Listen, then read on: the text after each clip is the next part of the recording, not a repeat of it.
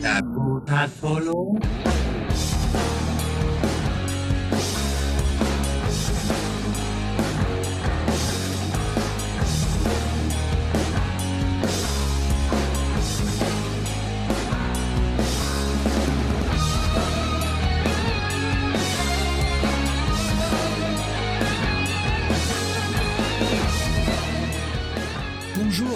Dans One Shot First, le podcast qui tire ses recommandations de comics en premier. Dans cette première émission, et oui, car la toute première c'était le numéro 0, on va parler d'épisodes uniques, qu'ils soient mythiques ou méconnus, adorés ou détestés, et essayer d'expliquer pourquoi ils sont importants dans l'industrie du comics. Je suis Grey Pigeon, et pour m'accompagner, bien sûr, j'ai avec moi, comme toujours, le Han Solo bourguignon, Spades. Bonsoir. Alors je rappelle les règles. Un épisode DC, un épisode Marvel, un titre indépendant chacun.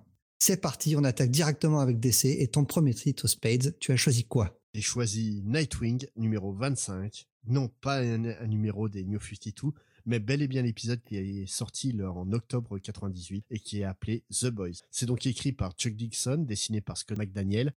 Et en gros, c'est comment expliquer ça? Eh ben, on va dire qu'en fait, c'est Nightwing et Robin qui décident de se faire une sortie en ville euh, tous les deux, quoi. Enfin, en ville, elle est bizarre ta ville. Ouais, disons que vu qu'ils sont un peu hardcore tous les deux, ils, sont- ils ont les yeux bandés, ils essaient de suivre un parcours à dos de train. Normal, quoi. voilà, c'est ça. Et puis comme c'est un peu, on va dire, euh, calme comme soirée, bah, ils en profitent aussi pour parler de leurs problèmes de cœur, euh, pour euh, essayer de comprendre qui ils sont réellement et leur relation vis-à-vis de Batman. C'est le vrai point fort du comics hein, pour moi, hein. en tout cas, Ouais. le- leur, leur relation, comment ils, on se rend compte à quel point ils sont vraiment amis. Oui, c'est, et puis je crois que c'est vraiment un des épisodes qui scellent leur relation réellement. Ils se comprennent un peu mieux, ils se rendent compte à quel point leur vie elle est pas simple parce qu'ils sont tous les deux des protégés de Batman et qu'ils aimeraient tous les deux euh, prendre un peu plus de liberté par rapport à ça, mais qu'ils ne peuvent pas, quoi. Qu'ils ont un véritable compte à rendre à, à Batman. C'est un numéro hyper touchant, je trouve, euh, Ouais. un- un- dans la lignée un peu de ce que fait Thomasy euh, dans, dans, dans ses différentes séries récentes, mais en mieux. ah bah c'est déjà un peu mieux écrit. hein, Par contre, qu'est-ce que c'est mal dessiné. hein. Ah, il y a plein de défauts dans le dessin. Alors déjà, alors, moi, ce que je, ce que je lui accorde au dessin, c'est qu'il est hyper dynamique. Oui. Et pour ce numéro-là, c'est génial parce qu'ils sont, euh, ils, ils courent sur le train euh, avec les yeux bandés, comme tu l'as expliqué, et c'est, on sent vraiment le mouvement. Mm. Alors, bah, par contre, dès la troisième case, je crois qu'on voit qu'ils sont euh, juste à l'avant-dernier wagon, puis après ils vont passer 25, 25 pages à courir, ils sont toujours pas arrivés au bout du train. Il y a plein de défauts comme ça. C'est des trains à, la- à la Olivier Tom. Faut pas s'inquiéter. Ouais, c'est ça. Il va leur arriver des trucs quand même. Il y a quelques bricoles, il y a, il y a de l'action. mais Ils vont quand même continuer à discuter euh, tout en ayant des, des petites aventures sur ce Oui, train parce qu'ils vont a- être attaqués. Il y a des punks, forcément, sur un train, t'as des punks. C'est normal, c'est les années 90. Ouais. mais, mais non, vraiment, ça, il faut comprendre aussi que c'est un épisode qui est situé entre Cataclysme, Ouais, c'est c'est juste après, euh, ouais, juste après Cataclysme, ouais, No Man's Land. No, No Man's Land et euh, juste avant le moment où donc Dick Grayson décide de devenir flic euh, à Bloodhaven. Et d'ailleurs, il l'annonce dans cet épisode à la team qu'il a postulé. Ouais, voilà, et euh, justement, c'est un épisode charnière pour ça, parce que c'est en fait Nightwing qui, est, qui annonce clairement à Robin, eh bah tu vas en chier, hein, mon gros, parce que je vais t'abandonner là, quoi. Mais qu'est-ce qui, qu'est-ce qui en fait, selon toi, un très très bon one shot euh, Est-ce que, est-ce qu'on peut le lire si on n'a jamais lu de Nightwing? Tout à fait, ça permet, euh, faut connaître un peu l'ordre des personnages, parce que justement, ça parle beaucoup de leur vie privée, notamment d'un événement qui est en train de se dérouler pour Tim Drake au moment de cette série, Ouais. et euh, aussi beaucoup d'éléments du passé de Batman. Notamment, ils reviennent bah, sur le Robin manquant de la série, donc Jason Todd, et sur sa mort, sur le fait que Batman n'arrive toujours pas à s'en remettre et qu'il devient de plus en plus dangereux vis-à-vis de ça. C'est, oui, c'est un bon épisode à lire en dehors de tout l'or de Batman parce que ça reste un bon épisode bien écrit, mais c'est vrai que ça s'apprécie beaucoup mieux avec des connaissances de l'univers. Il est plein d'humour cet épisode, notamment sur les, les- toutes les relations qu'ont pu, qu'a pu avoir euh, Dick Grayson euh, dans le passé. hein. Euh, Tim qui énumère euh, toutes les petites amies qu'a pu connaître Dick. Tout- Oh, en se moquant légèrement hein, du fait qu'il a des goûts un peu dangereux, le monsieur. Voilà. Et euh, donc, pour toi, tu as décidé de nous parler de quel titre? Attends, ah, tu vas un peu vite. Où est-ce qu'on peut lire, ce, ce Ah. numéro de Nightwing? Eh ben, en français, on ne peut pas lire. C'est ça qui est dommage. Ah, Eh oui, donc... euh, jamais sorti?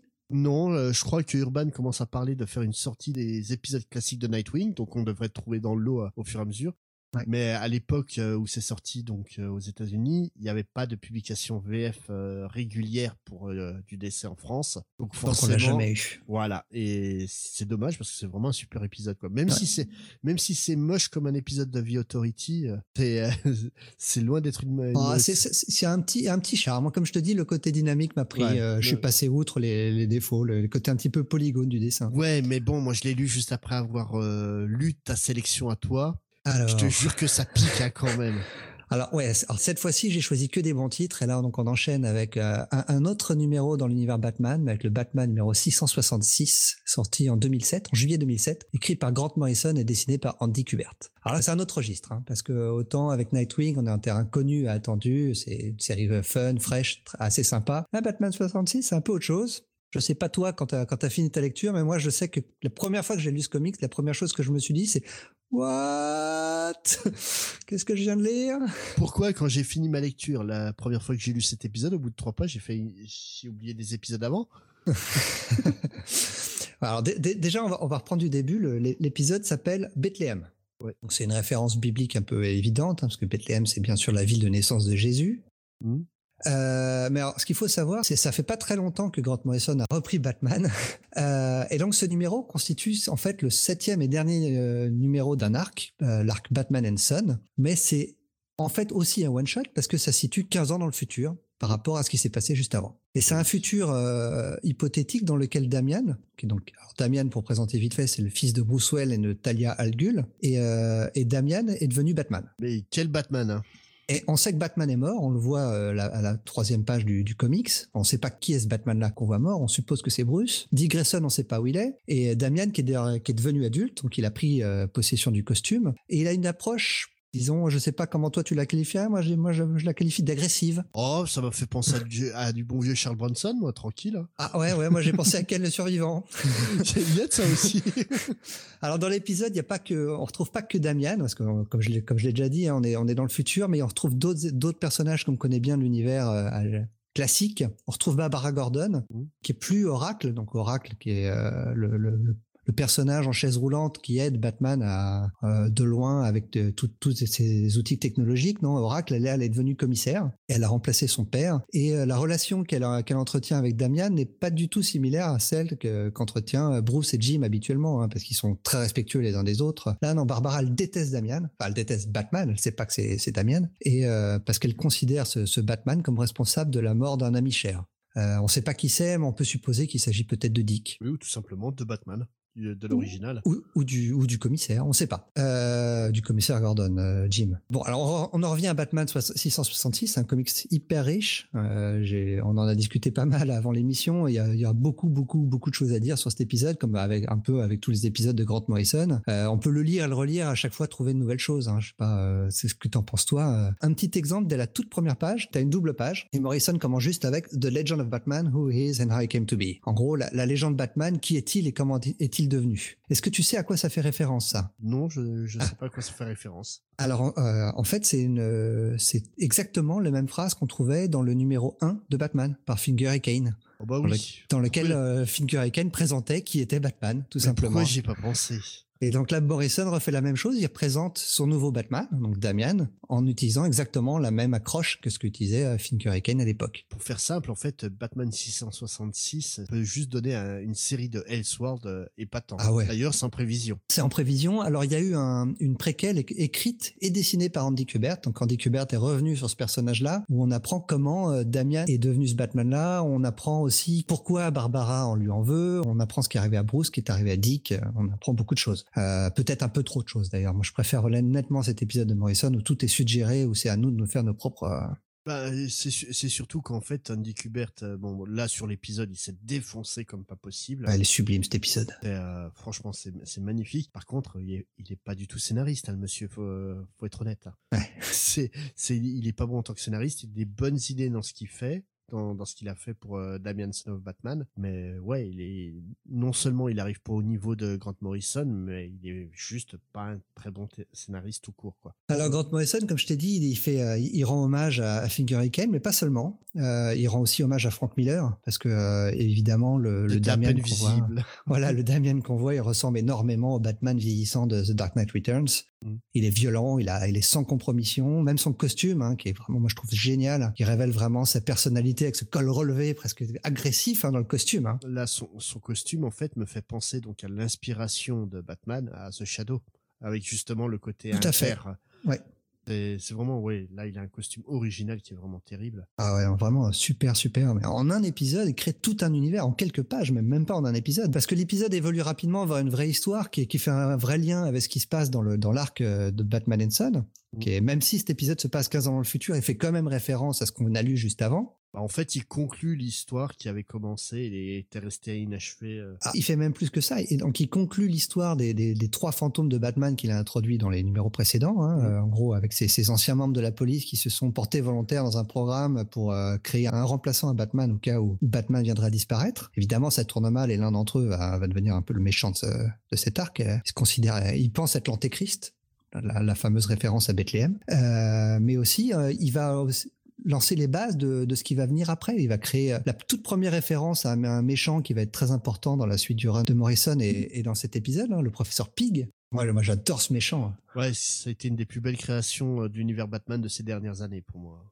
Ouais, ouais. Et puis, il y a aussi les prémices de ce qu'on va voir dans Final Crisis, dans ce qu'on va voir dans Batman RIP, dans ce qu'on va voir dans Batman Incorporated. Vraiment, il, il met tout plein d'indices dans, Mm. dans, dans les dans les trois quatre années qui, qui, qui vont venir pour Batman. C'était c'est vraiment génial de le relire quand on sait tout ce qui va se passer parce qu'on voit plein de détails qui m'avaient échappé quand j'avais lu ça à l'époque. Puis, puis même à l'époque, c'était ce qui était assez marrant, c'est qu'en fait, DC niait l'existence de réalités parallèles. Mm, mm. Et le truc, c'est qu'en fait, on avait plein du- de d'avenirs possibles qui commençaient à se révéler. Donc, on avait déjà Batman Beyond qui présentait une version euh, futuriste de Batman, qui était considérée comme canonique, qui était en, qui est en très grande contradiction avec ce qu'on voit dans Batman qui est 666. totalement en contradiction. La Batman 666 que DC dit non, non, mais tout ce que fait euh, Morrison est canonique. Et en même temps, il me semble que c'est Geoff Jones qui travaillait encore sur les Teen Titans à l'époque où on découvre les, les Titans du futur avec Mhm. donc euh, Tim Drake qui est devenu euh, un Batman hyper expéditif euh, dans l'avenir aussi quoi. Ouais. Et là aussi c'était canonique. Donc on avait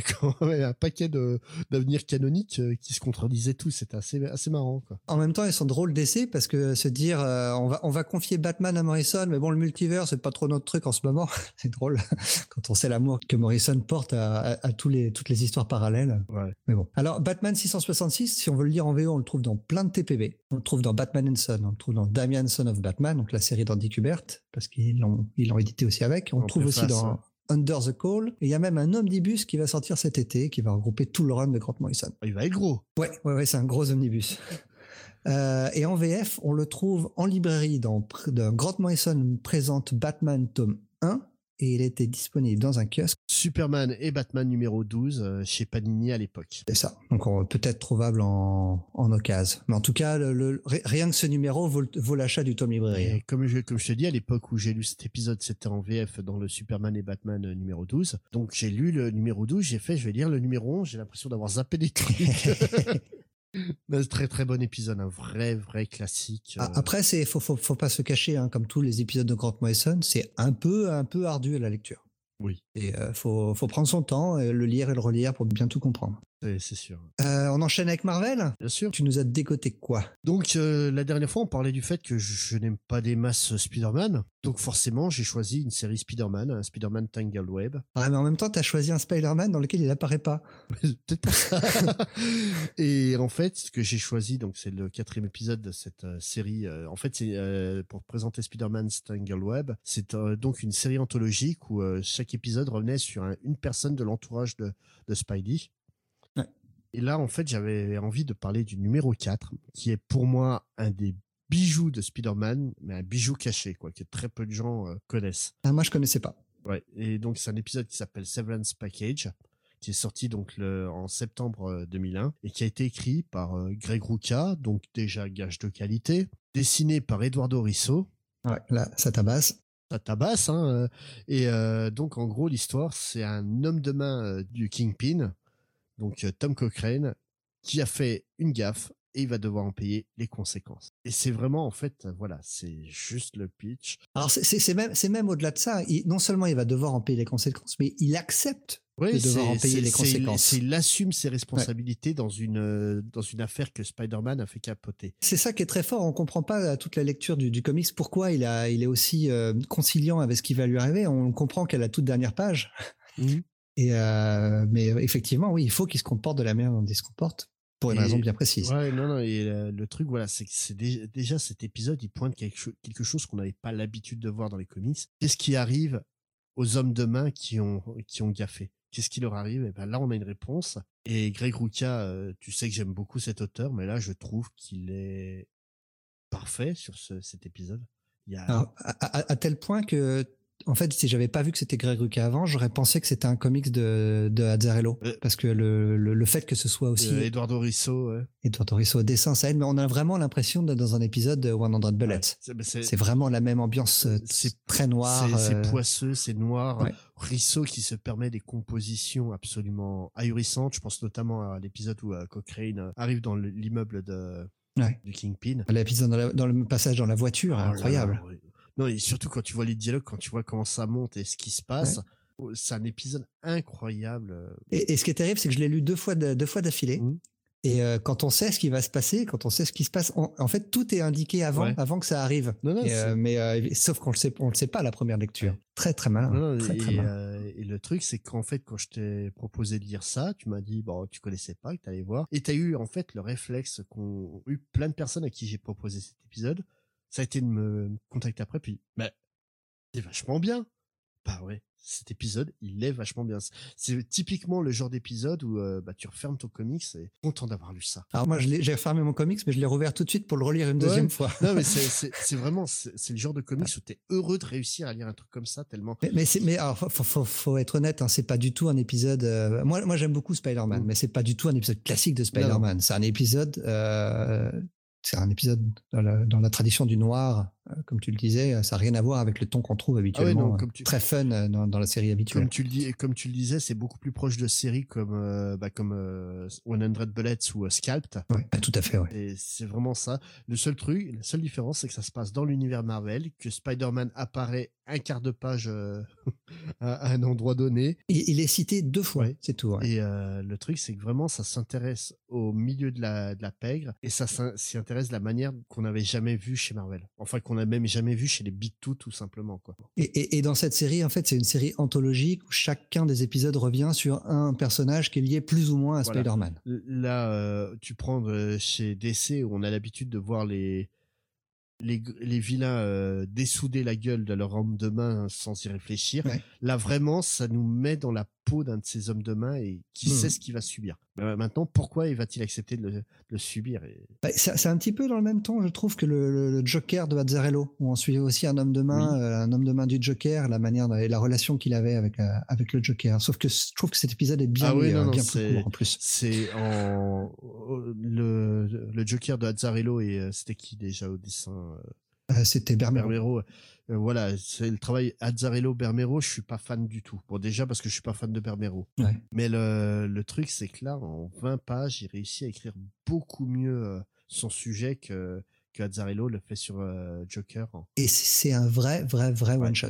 Là, il n'y a pas besoin d'avoir aucune connaissance. On peut le lire tel quel. Ça marche très bien. Et pour le lire en français, bah, donc déjà en VO, il y a un omnibus qui existe et qui est sorti donc en juin de l'année dernière euh, pour la série. Après, est-ce que l'omnibus est nécessaire? Non, parce que franchement tout n'est pas bon dans cette série. Par contre, l'épisode en question, on le trouve en France uniquement dans un kiosque qui est sorti en 2002. Donc, euh, donc un peu difficile à trouver maintenant. Spider-Man hors série euh, qui était sorti chez Marvel France à l'époque. C'est donc dans le numéro 8 et ouais, c'est très très difficile et c'est typiquement le genre d'épisode qui vaudrait le coup d'être sorti dans une anthologie. Là, chez Panini, ça beaucoup à sortir des anthologies, euh, genre je suis Daredevil, je suis euh, et compagnie. Une anthologie je suis Spider-Man avec cet épisode, pour moi, ça serait essentiel. Ouais, bonne idée. Et toi, de quoi tu vas nous parler?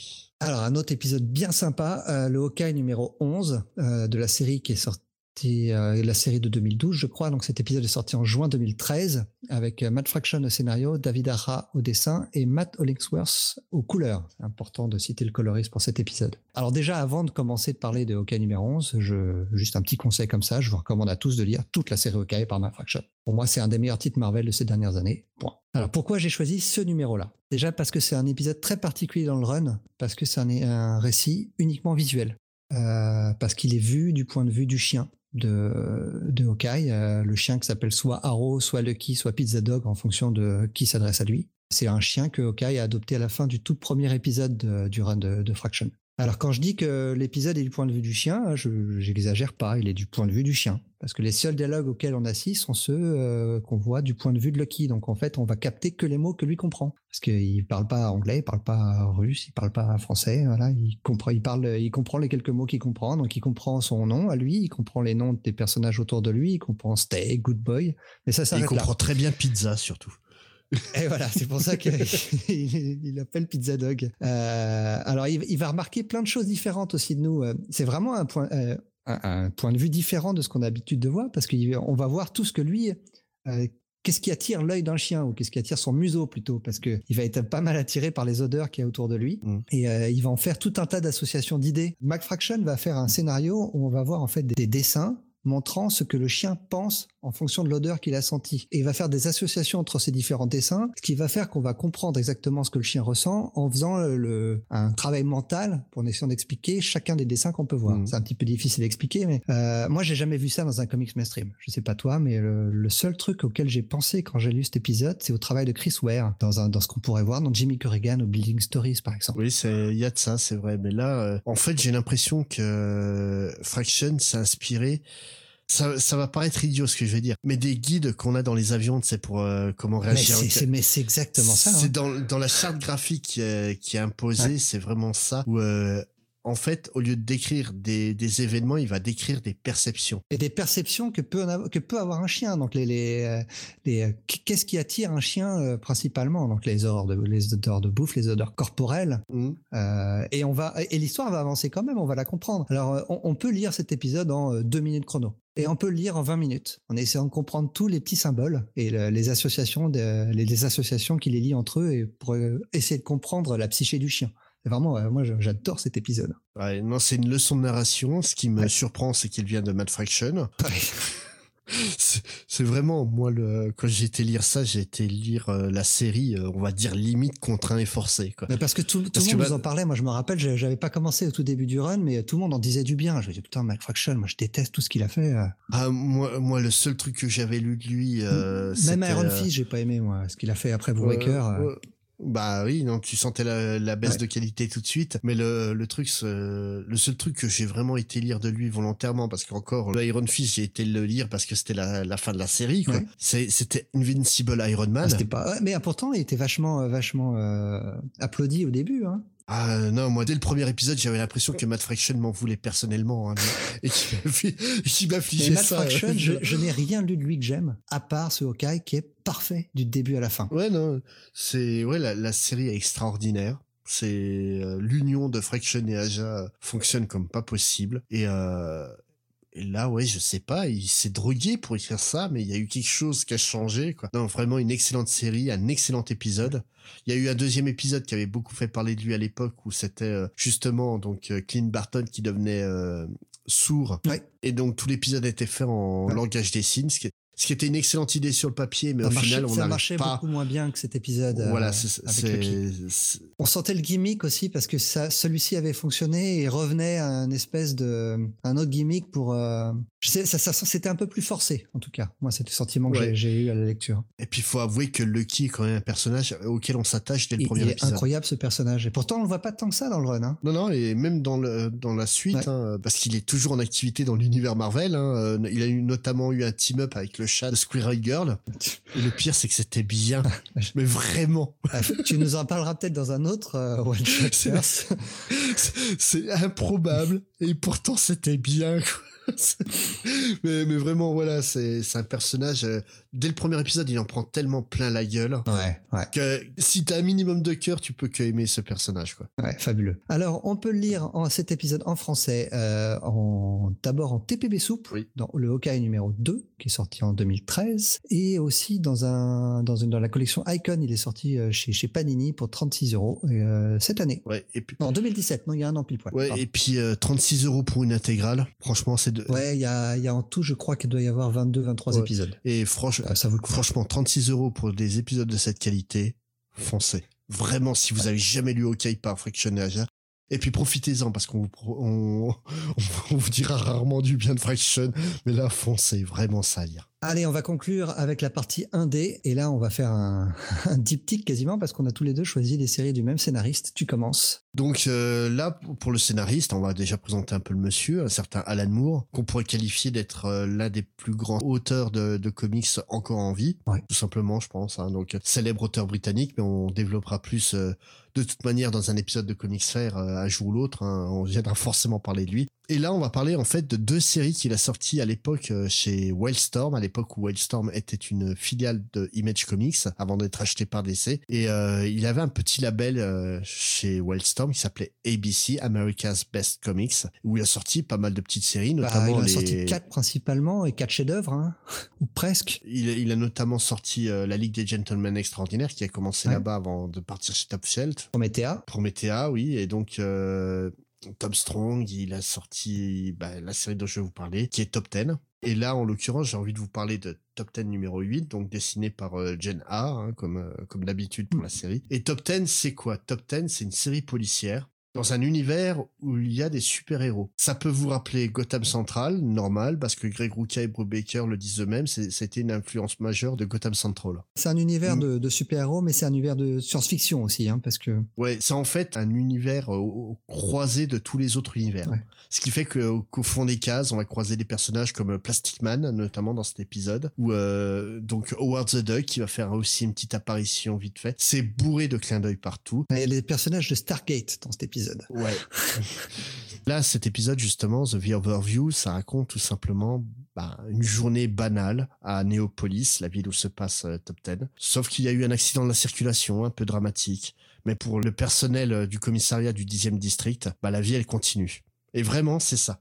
C'est cet épisode, c'est une respiration euh, au milieu de la série. On a conclu un arc sur l'épisode 7. Ouais. On prépare la suite. Donc là, les événements continuent et juste ça fait une respiration, mais une respiration qui est pas totalement saine. Non, non, parce que tu, parles de respiration. Moi, j'ai fini l'épisode en apnée, euh, les, Ouais. les, les larmes aux yeux. hein. C'est c'est vraiment c'est euh, cette série elle oscille toujours entre le rire et les larmes. Donc signalons que quand même l'un des membres du commissariat, sa mère, l'appartement est attaqué par des super souris super intelligentes. Ça, c'est la partie comique de l'épisode. Voilà. Et euh, que lui en fait se retrouve avec sa mère euh, en squat chez lui temps que donc un dératiseur met des super chats qui essaient de battre les super souris et compagnie. hein. Ça fait ce qui fait un gros bordel dans l'appartement. Le truc c'est que vraiment en fait l'accident qu'il y a, qu'il y a un accident de comment on pourrait dire? De téléportation. Téléportation, de croisage interdimensionnel, on Voilà. sait pas trop. Euh, vraiment, euh, est vraiment dramatique et c'est justement comment un des membres de, du district va être obligé de gérer euh, les conséquences de ça et de gérer la situation. Et vraiment, c'est un épisode qui joue sur le côté du cœur et puis qui sait jouer très fort. Mm. En gros, pour expliquer cette série, Alan Moore a toujours dit qu'il s'était inspiré de séries policières, notamment ben, euh, euh, Hill Street Blues, donc euh, plus connu en France sous le nom de Captain Furio, et de NYPD Police Blues. de séries cultes fin des années 80, Ouais, début voilà. des années 90. Et Hill Street Blues, c'est juste la série qui s'est dit on va arrêter de raconter une histoire différente par épisode, on va rajouter un fil rouge qui va parler des personnages. En fait, euh, toutes les séries qu'on a eues par la suite découlent de Hill Street Blues. Sans ça, on n'aurait jamais eu The Shield, The Wire ou euh, toutes Voilà. les séries policières. euh. Et NYPD Blues, en fait, elle reprend ce concept et elle durcit le ton. Ouais. En, en fait, il y a un côté à la fois ultra réaliste et ultra désespéré bah, qu'on retrouve totalement dans The Wire. hein. Ouais, ouais. c'est ce qu'on retrouve dans Top 10, c'est une série dans ce goût-là. Et c'est aussi, en fait, si on regarde bien, donc la série, elle date des années 2000. Donc là, l'épisode est sorti euh, en, en juin 2000. Et euh, cette série, si tu regardes bien, la manière dont vont être écrites euh, les séries dans les années qui viennent, c'est typiquement comme Top 10.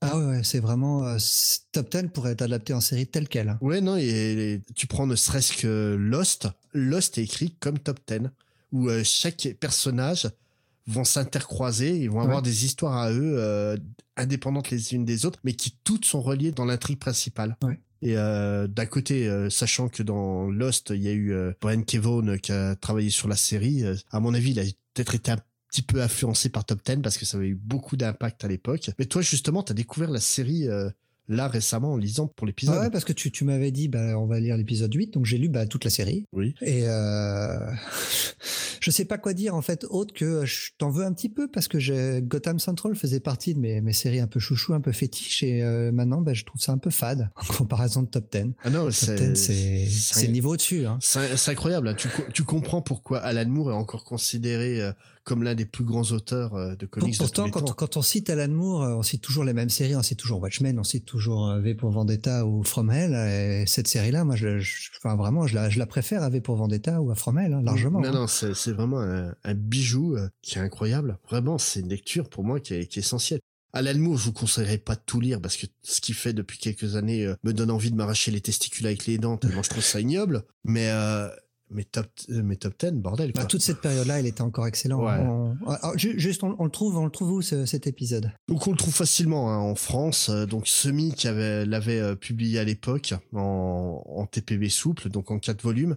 Donc la série principale c'est euh, c'est euh, donc euh, 12 épisodes, donc les volumes 1 et 2 et après on a donc euh, Smax et euh, The 49ers qui sont deux séries dérivées qui ont été publiées par la suite. ouais. Et il y a eu des suites aussi. Il y a eu une saison 2, je crois, mais, euh, mais Euh, sans Alan Moore. Voilà, c'est bah c'est le problème de ABC. Hein. ABC, euh, Alan Moore s'est barré, puis euh, et on va dire que DC en profite bien maintenant. Hein. On en on en parlera juste après. et, euh, T'as pas, t'as pas parlé du dessin, mais le, le dessin de Chris Prowse est absolument Non, superbe. Jenna. Jen A. Euh, non, pas autant pour moi. Jen A. Oui, J'ai j'ai Prowse sous les yeux pour autre chose. Non, de Jen A est absolument Ouais, superbe. Euh, très lumineux, qui fait en fait un peu un peu tâche par rapport au- à la noirceur du, du récit, mais c'est euh, le- comment dire cette euh, cette dichotomie ma- mar- marche très bien. Oui, surtout avec cet épisode où Ouais. euh, justement quelqu'un le dit, hein, le monde euh, est tout noir ou tout blanc.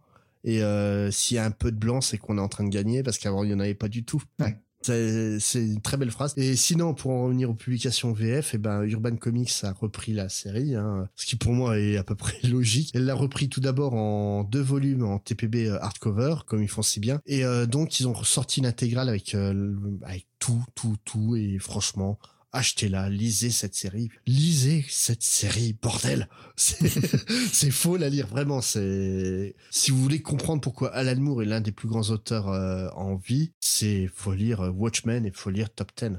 Et c'est- Parce que c'est dingue ce qu'il arrive à faire dans des tons totalement différents, quoi.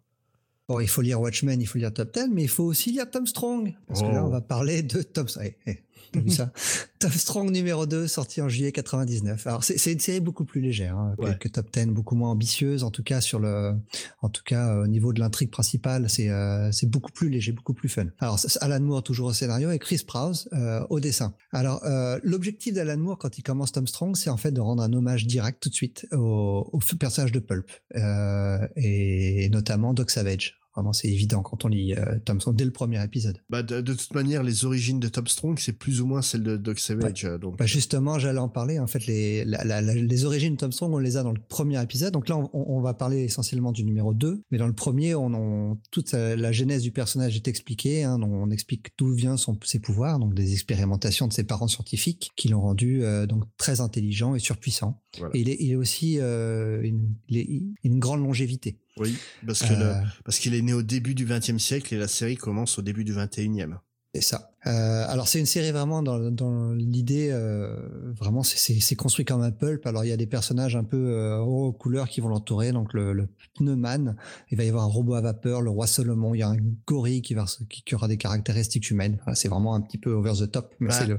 c'est ce qui fait le charme de Tom Strong. Ben, tu parlais de, de Pulp, justement, moi ça me fait penser à Craig et Mala, les deux acolytes de Captain Flamme, donc euh, célèbre personnage de Pulp à la, avant d'être de dessin animé, quoi. Euh, mais et, en fait, et comme dans les pulps, euh, Alan Moore en fait va raconter une nouvelle histoire à chaque épisode. Mhm. En tout cas, au tout début de la série, au fur et à mesure, il y aura quand même des, une trame qui va se développer, mais en tout cas, dans, dans les dix premiers épisodes, ce sera un épisode, un, un one shot. Donc c'est des vrais vrais one shot. Et donc dans, dans cet épisode 2 on retrouve Tom et sa famille face à l'homme modulaire, le Modular Man. C'est un bon gros mégalo que Tom avait déjà battu dans le passé, donc on n'en sait pas plus, mais on sait juste qu'il est de retour parce que deux geeks ont téléchargé des plans sur Internet pour le réactiver. C'est le prix de geek.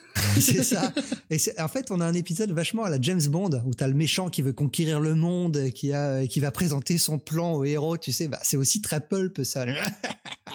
je vais te tuer, je vais t'expliquer comment je vais le faire. et Tom, il, il va passer tout l'épisode à essayer de trouver un moyen d'arrêter l'homme modulaire avant que ce dernier n'enveloppe toute la ville. C'est très drôle. Hein. C'est presque naïf à la, quand, comment c'est résolu à la fin. C'est euh, d'un coup de. Ah ben, c'est un Deus Ex Machina. C'est ça. Mais, mais c'est vraiment typique de ce qu'on trouvait dans les pulps et il euh, va y avoir ça à peu près dans tous les épisodes de Tom Strong d'ailleurs. Hein. Et c'est très volontaire de la part de, de Moore, mais c'est pour ça que cette série est un peu, euh, un peu critiquée dans l'œuvre de Moore. Euh, je comprends pas trop pourquoi, parce que c'est évident qu'il le fait exprès. Bah oui, non, mais surtout que voilà, le, le truc c'est qu'on parlait de la Ligue des Gentlemen Extraordinaires, qui était sortie chez ABC à la même époque. La Ligue des Gentlemen Extraordinaires, c'est l'essai de créer une cohérence euh, dans la littérature populaire du, du 19e siècle. Ouais, avec les, les grands héros, Alan voilà. Quaterman, euh, je sais plus. En essayant d'imaginer où euh, un univers partagé euh, mm. entre ces personnages-là. Et là, Tom Strong, ce qu'il fait, c'est reprendre en fait des concepts du début du 20e siècle pour essayer de les réadapter au début du 21e. Ouais. Il respecte vraiment la charte, la charte graphique, hein, parce que Chris Prowse euh, a vraiment un style qui, qui ah, il a un style rétro, ouais. qui, qui va, qui va très très bien avec, euh, qui va très bien avec ça, mais en plus les histoires sont vraiment mais typique euh, de, de, pulp comme tu dis. Mais en plus il y a t'as, t'as, le renversement de situation à la toute fin voilà. t'avais pas vu arriver mais qui, qui voilà en deux pages c'est réglé. Ou, ou alors le twist final euh, qui qui te surprend à chaque fois euh, ouais. tu sais vraiment comme on trouvait dans les trucs d'horreur genre euh, eerie creepy et compagnie quoi. Tout à fait ouais, et vraiment c'est une série qui est qui assume à 100% son, son héritage pulp. Ce qui est marrant, c'est qu'en même temps, t'avais donc euh, sur Wildstorm, t'avais donc Warren Ellis qui nous faisait euh, donc euh, Planetary. Et Planetary, c'était aussi ça, une revisite de la culture pop, mais au début, à la sauce 21e siècle. Quoi. Mmh. Et, euh, et les deux parlaient d'un même sujet de deux manières totalement différentes et tout aussi géniales. Ils reprenaient des concepts, mais hyper datés. Par contre, là, l'histoire de, le concept de l'homme modulaire, en fait, quand tu m'as dit, tiens, on, va, on parlera de ce titre-là, moi, j'ai tout de suite dit, tiens, les, l'histoire des boîtes qui se répliquent en permanence, c'est un épisode que j'avais lu, donc, en on va dire aux alentours de 2001 à peu près, et qui m'avait marqué suffisamment pour que je me rappelle encore aujourd'hui sans jamais avoir relu Tom Strong quoi. Ouais, ah bah ça, c'est marrant parce que j'aurais pu vraiment choisir n'importe quel épisode de Tom Strong, mais celui-là m'a vraiment fait rire quand je l'ai lu. Alors peut-être aussi parce que quand j'avais découvert la série, je savais pas trop à quoi m'attendre et je pensais pas à une série comique parce que c'est pas ce à quoi on s'attend quand on va lire du Alan Moore. Et, et j'ai été mort de rire tout l'épisode et j'en avais gardé un souvenir. C'est énorme. Non mais au-delà de, du fait que, que c'est drôle, juste l'idée de bah, des, des, boîtes qui se répliquent à l'infini pour créer ouais. quelque chose, cette idée, mais ça touche au génie, quoi. Moi, c'est vraiment le côté, le, comme je disais, le côté James Bond qui m'a fait avec ah. éclaté de rire. Ouais. Je voulais juste, juste finir sur un truc qui est, ce qui est assez étonnant pour la, pour la part d'un comics d'Alan Moore. C'est le, je pense que c'est la seule série d'Alan Moore qui est vraiment tout âge. Ouais. C'est vraiment, vraiment, tu peux en faire profiter euh, ouais. des gamins. Vraiment, ça, ça passe impeccable, quoi. Parce que le, ouais, le, le reste de la, la, production de Moore est très, très adulte. Hein. Faut pas se le cacher. Par contre, moi, quand j'entends dire euh, que DC va intégrer Tom Strong à la continuité, bah, ils veulent adapter tous les personnages de ABC. Hein. Promethea va ouais. revenir euh, prochainement. Ah, c'est fait. C'est fait, ah, fait, déjà. Ouais. Et euh, Tom Strong devrait devrait rejoindre donc les Terrifics, c'est ça? Ouais, ouais qui sont donc les quatre fantastiques de chez DC, hein, plus ou moins. Ouais, je sais pas, moi je, je comprends pas l'intérêt. Euh, je trouvais le personnage assez, enfin même la série, si je me souviens bien, ça doit être 36 épisodes la série, un truc comme ça. Ouais, je, ouais c'est à peu près ça, une trentaine d'épisodes. Ouais. Euh, je trouve la série bah pour moi elle est finie quoi. Il y a pas besoin de revenir dessus. C'est juste reprendre ton volume et puis en profiter. Oh, c'est euh, c'est DC hein. il continue à, à, capitaliser sur le sur les créations d'Alan ouais mais c'est enfin c'est même limite l'insulter parce que lui il demande à être tranquille hein, puis qu'on arrête de le saouler. Ouais. mais euh, donc on peut le trouver en, en VO cet épisode d'ailleurs? On le trouve en VO difficilement maintenant parce que les, les TPB sont plus édités donc, euh, mmh. faut les trouver d'occasion. Bah, on le trouve. D'un côté, si euh, ils adaptent Tom Strong dans les Terrifics, ça, ça permettra d'essayer de ressortir les TPB. Comme quoi, tout n'est ouais, pas les Faut espérer. Faut espérer. Et on peut le trouver en VF dans des tomes qui sont sortis maintenant euh, il y a quelques années, presque 20 ans. Mais oui. Euh, dans un numéro donc de, de Planetary numéro 2. Non, c'est en fait un. J'ai décou... Planetary numéro 2, c'est ça? Ouais, c'est j'ai découvert euh, l'existence de ce bouquin en préparant l'épisode. Donc euh, il, il existait un éditeur qui s'appelait Spark donc j'ai jamais entendu parler de ma vie, qui sortait donc un magazine euh, à 24 francs, euh, qui était en flipbook. T'avais un épisode de Tom Strong et un épisode de, de Planetary en même temps. Ouais, D'accord. Ils ont sorti que quatre épisodes. Peut-être pour ça que j'ai jamais entendu parler de. Et en tout cas, Semic et Panini ont repris la l'apparition de Tom Strong, donc c'est sorti euh, dans un TPB souple. euh, Je crois qu'en tout, il y en a eu deux chez deux chez Semic et trois chez Panini Voilà. pour, pour toute la série. Et ça doit être dans le premier volume Semic qu'on a qu'on a oui, c'est dans le tout premier volume. C'est dans ce volume-là justement de, de Semic que, j'avais découvert la série. Semic qui fait a beaucoup fait hein, pour ma culture comics Ouais. quand même. Voilà, voilà, on va se quitter, euh, on va se quitter en musique. euh, Bah oui, avec, vu, vu, vu qu'on a parlé pas mal de, de, de comics d'Alan Moore et de- notamment de, de son label ABC, donc ABC, t'es dit quoi mieux que de repartir avec les Jackson 5 Oui, surtout qu'on n'aura pas souvent l'occasion d'en mettre, alors un petit peu un petit Jackson 5, ça fera pas de mal. Très sympa. Eh bien, on se retrouve dans un mois pour un autre épisode de One Shot First et dans, normalement dans 15 jours pour un, un épisode de Comics Fair Classique. Allez, ciao Salut